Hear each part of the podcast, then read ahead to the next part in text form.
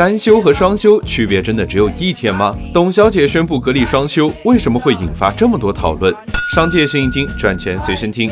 单双休的区别，看上去就是一个休一天，一个休两天，但这里面的差别有多大呢？这么说吧，年轻人不愿意结婚，社会生育率不断下降，这背后都和单休制九九六有关系。为什么会有这么大的区别？当我们讨论单双休的时候，我们要先计算一个时间，就是基础消耗时间。每一周结束工作后，我们还有很多个人的事情需要解决，不管是处理家庭琐事，还是干脆睡一天懒觉。这个时间就叫做基础消耗时间。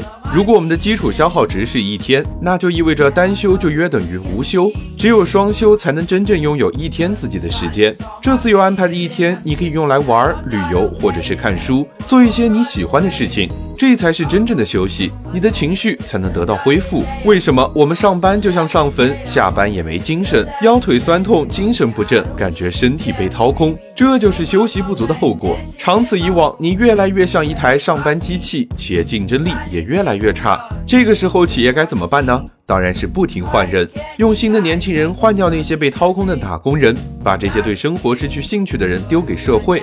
现在为什么要实行双休？因为招工越来越难，因为我们已经没有人口红利了。格力实行双休只是一个信号，未来会有越来越多的企业实行双休。你的企业准备好了吗？